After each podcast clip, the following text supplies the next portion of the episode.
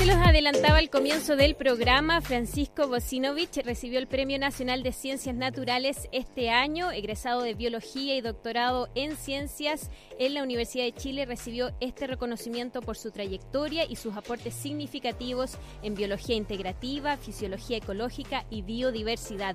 Queremos conocer más sobre su carrera, su trayectoria y también cómo ve el desarrollo de la ciencia en nuestro país y para eso ya estamos en contacto entonces con el doctor Francisco Bocinovich quien es profesor titular, subdirector del Centro de Ecología Aplicada y Sustentabilidad y director de investigación de la Facultad de Ciencias Biológicas de la Universidad Católica y, como les decía yo, además, Premio Nacional de Ciencias Naturales 2020. ¿Cómo está, profesor?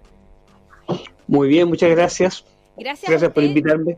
Y, felicitaciones por, por haber recibido el premio este año. Bueno, la pregunta de rutina, ¿se lo esperaba, no se lo esperaba? Eh, cuéntenos un poquito de las tras bambalinas de recibir un premio como este.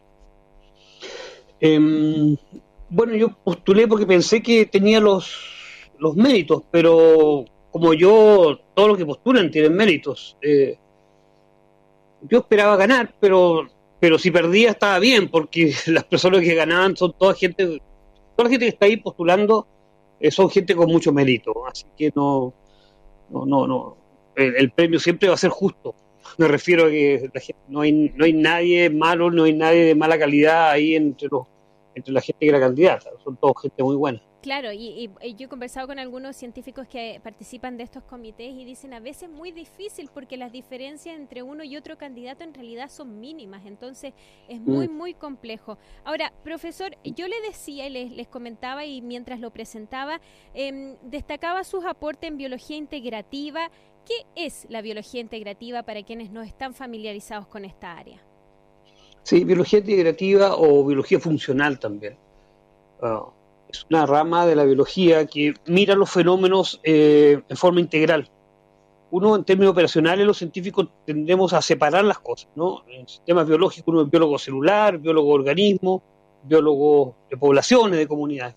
Lo que hace un biólogo integrativo es mirar el organismo en un, completo, en un orden total, eh, mirando cuáles son las causas próximas de los fenómenos que observa y cuáles son las consecuencias últimas de lo que uno observa, sin olvidar nunca el organismo eh, interactúa con el ambiente. El organismo es parte del ambiente el ambiente es parte del organismo. Aquí hay una relación bionívoca que es imposible separar. Me refiero al ambiente físico-químico, al ambiente biológico, es interacción con otras especies vivas, otros seres vivos.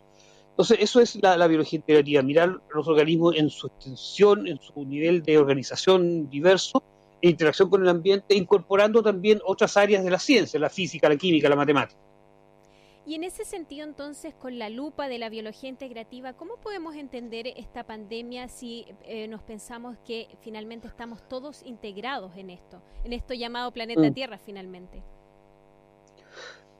Es, no, no, aquí no, no hay nada nuevo que podamos decir, digamos. Es, eh, las pandemias se conocen, saben cómo se sabe cómo funcionan.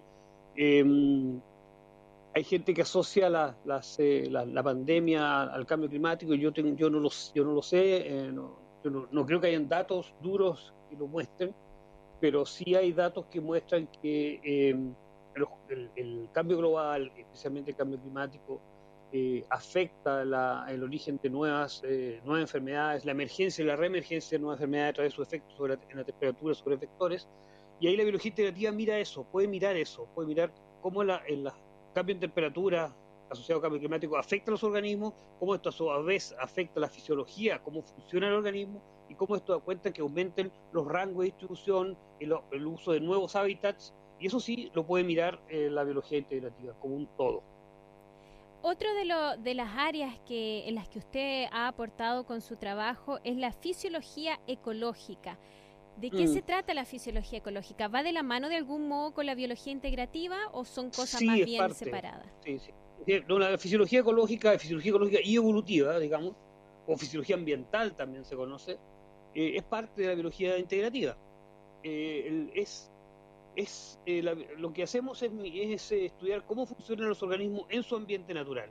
La fisiología clásica, que de hecho el premio Nobel en medicina se llama premio Nobel en medicina y fisiología lo que hace es estudiar cómo funcionan los organismos, cómo funciona la célula, cómo funcionan los sistemas de órganos. La fisiología ecológica mira cómo funciona el organismo en interacción con su ambiente. O sea, ese, el punto está, el ambiente está, tiene que estar siempre presente. La pregunta es, por ejemplo, ¿cómo es que un organismo puede habitar a 4.000 metros, 4 o 5.000 metros? Cuando el hombre apenas llega, ¿cómo puede, o el ser humano más bien, no el hombre, apenas llega, no puede respirar, hay ratones, está lleno de, organismos. ¿Cómo puede un organismo vivir a, una fosa abisal, unas presiones espantosas? En fin, ese tipo de preguntas que hace un fisiólogo ecológico evolutivo. Es, decir, cómo funciona el organismo en su ambiente, eso es lo esencial. Perfecto. Y ahora, eh, profesor, eh, ¿cómo llegó a usted a finalmente indagar en todos estos aspectos? Yo sé que usted tuvo un, mentor en, su desarrollo, que entiendo fue Mario Rosenman.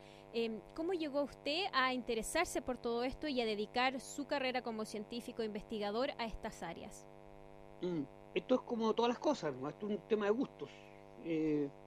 yo quería ser como ya gustó, no sé, ya lo he contado tantas veces, o sea, ¿a quién se lo conté? Pero yo soy de la generación que entró a la universidad eh, por Jacques Cousteau, digamos, quiero, hay gente que no tiene idea de quién es Jacques Cousteau, Jacques Cousteau en un programa de televisión como National Geographic, que era El mundo submarino de Jacques Cousteau, y, que andaba por el mar y, y, buceaba y miraba los organismos, y yo entré a estudiar biología marina, por eso, pero claro, tuve la suerte de conocer a un profesor que me dijo, no, esto no es para ti, a ti te gusta la ciencia, te gusta la física, la química, la matemática, la biología, anda a estudiar a la Facultad de Ciencias de la Chile. Y hice un cambio, me fui a estudiar a la Facultad de Ciencias de la Chile y sí, em, ahí, ahí, digamos, me gustó mucho, yo, yo, fui un alumno bastante binario, ¿eh? o sea, o tenía cuatro o tenía siete, nunca al medio. no, no, no, era un, un, excelente alumno, siempre, siempre en los extremos. ¿Ya? Y eh, ahí conocí al profesor Mario Rosenman y uno se enamora nomás. esto es lo que me gusta.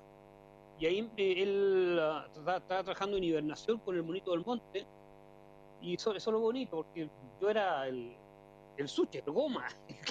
El Como todos los científicos eh, empiezan siendo no oh, los ayudantes y asistentes de, lo, de los PI, ¿no? Entonces de, lo, de los investigadores principales.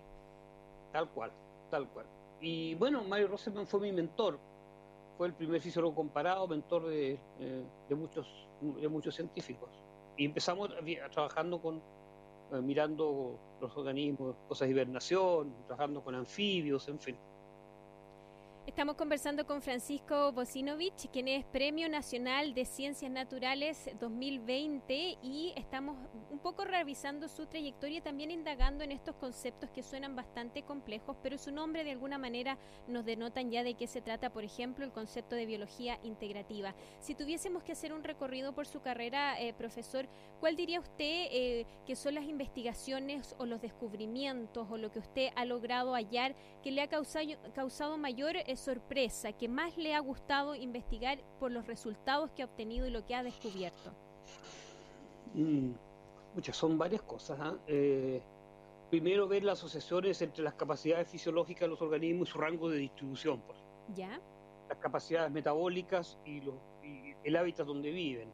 La capacidad plástica de los organismos frente a los cambios ambientales, la capacidad plástica del sistema digestivo, frente al cambio en, los, en la calidad de los recursos alimenticios, eh, cómo los organismos son capaces de eh, cambiar en poco tiempo y ajustarse a los cambios en la disponibilidad y la calidad de los recursos eh, tróficos, lo que comen, eh, cómo los cambios de temperatura rápidos, los organismos pueden adaptarse o no pueden adaptarse, cómo se heredan las características fisiológicas, cuáles son últimamente con colegas, con ex estudiantes de doctorado, cuáles son los genes que están regulados detrás de los procesos de hibernación.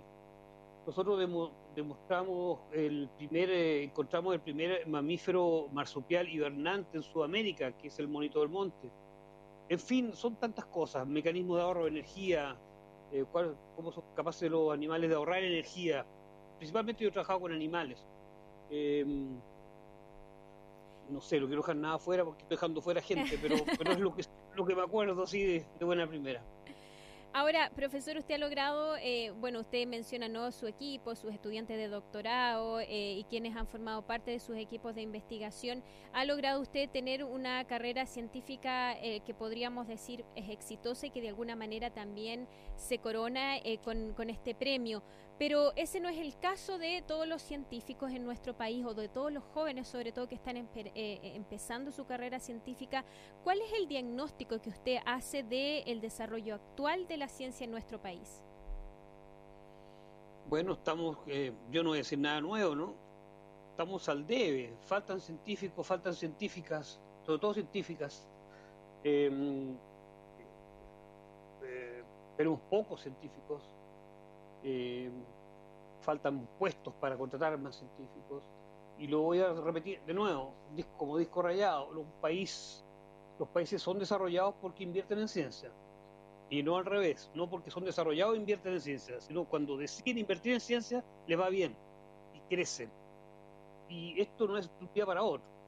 O sea, eh, tienen que pasar dos o tres gobiernos, digamos, para que se vean los efectos. Y los efectos se van a ver. Sea, Chile invierte muy poca porcentaje del Producto Interno Bruto en ciencia. Países como países que se pasan en guerras, por ejemplo, eh, o que tienen problemas, conflictos, invierten o gastan más bien una gran cantidad de recursos en armamento, en defensa, invierten la misma cantidad de recursos en ciencia. En Chile es, la, brecha es enorme. Es, es, para un programa de televisión. ¿Cuál es la, cuál es la, diferencia entre el gasto en defensa versus la inversión en ciencia? Récord mundial. Estamos entre los récords mundiales, donde la brecha es mayor. Entonces, eh, obviamente que falta en ciencia, falta desarrollo científico. Eh, en otros países hablar de ciencia es lo más normal del mundo y aquí es raro. Aquí ser un científico es un bicho raro. Eh, ¿Qué? Y la otra pregunta es ¿para qué sirve? Claro, cuando chico, cuando uno estaba estudiando licenciatura, molestaba. Después con el tiempo uno se acostumbra. Cuando le preguntan ¿y para qué sirve eso? Eso en Estados Unidos no te lo van a preguntar. ¿Para qué ser un científico? Nadie va a preguntar para qué ser un científico. Está en el ADN de la gente. Ellos saben que un científico es el que te genera bienestar. Eso tiene que estar en la cabeza de la gente. Es estratégico. Así como la defensa es estratégica, la inversión en conocimiento es estrategia para un país. Ahora, profesor, eh, estamos conversando con Francisco Bosinovich, quien recibió el Premio Nacional de Ciencias Naturales 2020 a propósito de su trayectoria y ahora a propósito también de la visión que tiene sobre la ciencia en nuestro país. ¿Cómo le explicamos a, eh, al, público general, no, a la gente en, general, la importancia de la ciencia, considerando que alguien podría decir, bueno, pero hay necesidades básicas que han quedado en evidencia en esta pandemia que necesitan ser satisfacidas primero antes de em, poder invertir en más laboratorios, en más formación de científicos, eh, etcétera. ¿Cómo podemos en el fondo explicar la importancia de la ciencia cuando usted dice que es, es la ciencia la que lleva el desarrollo y no al revés? ¿Cómo ocurre eso? Bueno, yo creo que el mejor ejemplo es la pandemia. O sea, ¿cuánta gente murió porque no habían eh, respiradores? ¿Y qué pasó? Empezaron a, producir respiradores. las facultades de ingeniería hicieron respiradores así porque está el talento, está la capacidad. A lo mejor si hubiéramos tenido más respiradores, si hubiéramos tenido una industria, gente que trabajaba en eso, se hubiera salvado más gente. A lo mejor si hubiera tenido una industria farmacológica que hubiera estado invirtiendo en vacunas, se hubiera salvado más gente. O sea, es, absolutamente de la mano. nos, podría haber ido mucho mejor. Si es que, a pesar de, claro, no, nadie esperaba esto, pero uno podría tener un sustrato de conocimiento bastante mejor, de mejor calidad, y no tener que ir sobre la marcha armando, armando los eh, respiradores eh, para salvar la vida de las personas. Este es el mejor ejemplo, digamos, la importancia de tener el know-how, tener el conocimiento y tener la gente trabajando en eso. y eso es, eso es salvar vidas, digamos. Estamos hablando de eso, ¿no? Ahora eh, eh, nos quedan nada más que 30 segundos, eh, profesor, y ¿usted cree, atribuye esta falta de inversión en ciencia a la falta de voluntad política? ¿Cómo se le explica a las autoridades que finalmente distribuyen los presupuestos de la importancia del área de la ciencia? Falta de voluntad política, falta de conocimiento, falta de acercar la ciencia hacia el público en general. ¿Cómo podemos explicar esto muy cortito? Todas las anteriores y, hay un problema histórico también. Eh, si usted mira Europa, ¿cuál es el país que estaba más atrasado en ciencia? En Europa. España. Y, eh, y, para ingresar a la comunidad económica, a los españoles lo obligaron a invertir una gran cantidad de ciencia, los países, los restos de los países de la comunidad Y España se fue para arriba ¿okay? cuando invirtieron una gran cantidad de, recursos en ciencia. tenemos una, carga histórica, porque somos de origen español, no yo, pero la mayoría, eh, y, y todas las anteriores. Porque como consecuencia de eso, tal vez, o no estoy seguro, hay mucha ignorancia, la gente no está formada, eh, hay periodistas científicos, ¿cuántos hay? Eh, cada vez más, cada vez más. cada vez más. Cada vez más, pero, ah, pero hace cinco años, ¿cuánto había? Claro. No había. O sea, entonces, eh, hay un tema de comunicación, en fin, es, por eso digo, todas las anteriores, más un efecto histórico. Bueno, eh, a ver si para adelante entonces podemos de alguna manera poco a poco ir revirtiendo esa historia e ir avanzando que tanto lo necesitamos y así lo han dejado de manifiesto no solo usted, sino que tantos expertos y científicos que hemos entrevistado y que continuaremos entrevistando a lo largo del programa. Queremos agradecerle, reiterarle las felicitaciones por este Premio Nacional de Ciencias Naturales 2020 y vamos a seguirlo invitando para hablar más en específico también de áreas tan eh, importantes e interesantes como la biología integrativa que usted estudia la fisiología ecológica y por supuesto la biodiversidad que también hemos abordado en el programa. Que tenga una bonita semana. Chao, chao. Muchas gracias. Eh, quedo a tu disposición para lo que para lo que quieras y te agradezco mucho esta invitación. Gracias, así será. Chao. Chao.